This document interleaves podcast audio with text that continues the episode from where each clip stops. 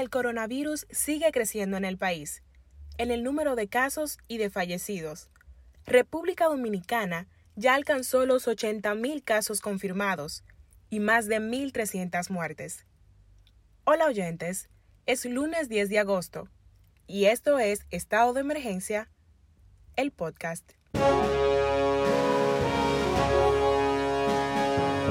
Con las 767 nuevas infecciones confirmadas este lunes, el país alcanzó los 80.499 casos confirmados de COVID en suelo dominicano desde el inicio de la pandemia. De esa cifra, 6.765 se encuentran en aislamiento hospitalario y 27.496 en aislamiento domiciliario. En las últimas horas fueron también reportadas 19 nuevas muertes que aumentan las defunciones en el país a 1.328.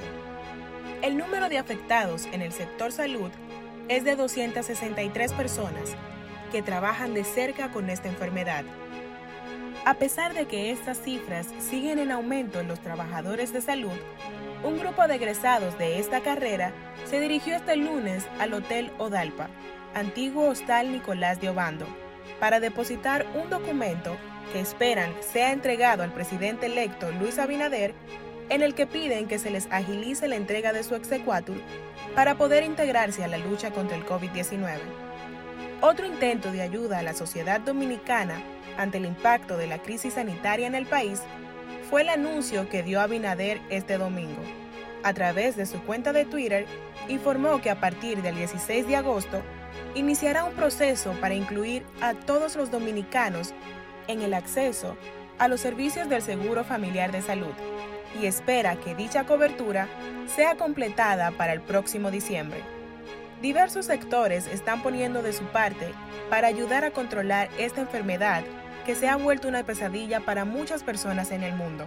Dentro de este grupo están también los policías que velan todas las noches por hacer cumplir la medida del toque de queda que a muchos les ha costado acoger. Para este domingo, en el que hubo mucho tránsito y se notó una presencia alta de personas en las playas, la policía informó que 1.185 personas fueron apresadas por haber incumplido el toque de queda. Cabe destacar que la cantidad de personas detenidas este domingo es mayor que la cifra de infectados reportados en el boletín de este lunes. El mayor número de detenciones se dio en Santo Domingo, donde un total de 440 personas fueron apresadas por incumplir el toque de queda. Hasta aquí este capítulo de Estado de Emergencia, el podcast, a seguir guardando las medidas que sean necesarias para lograr disminuir los contagios y salvar vidas. Entrar al listindiario.com para seguir actualizados. Padre Orbaez estuvo con ustedes.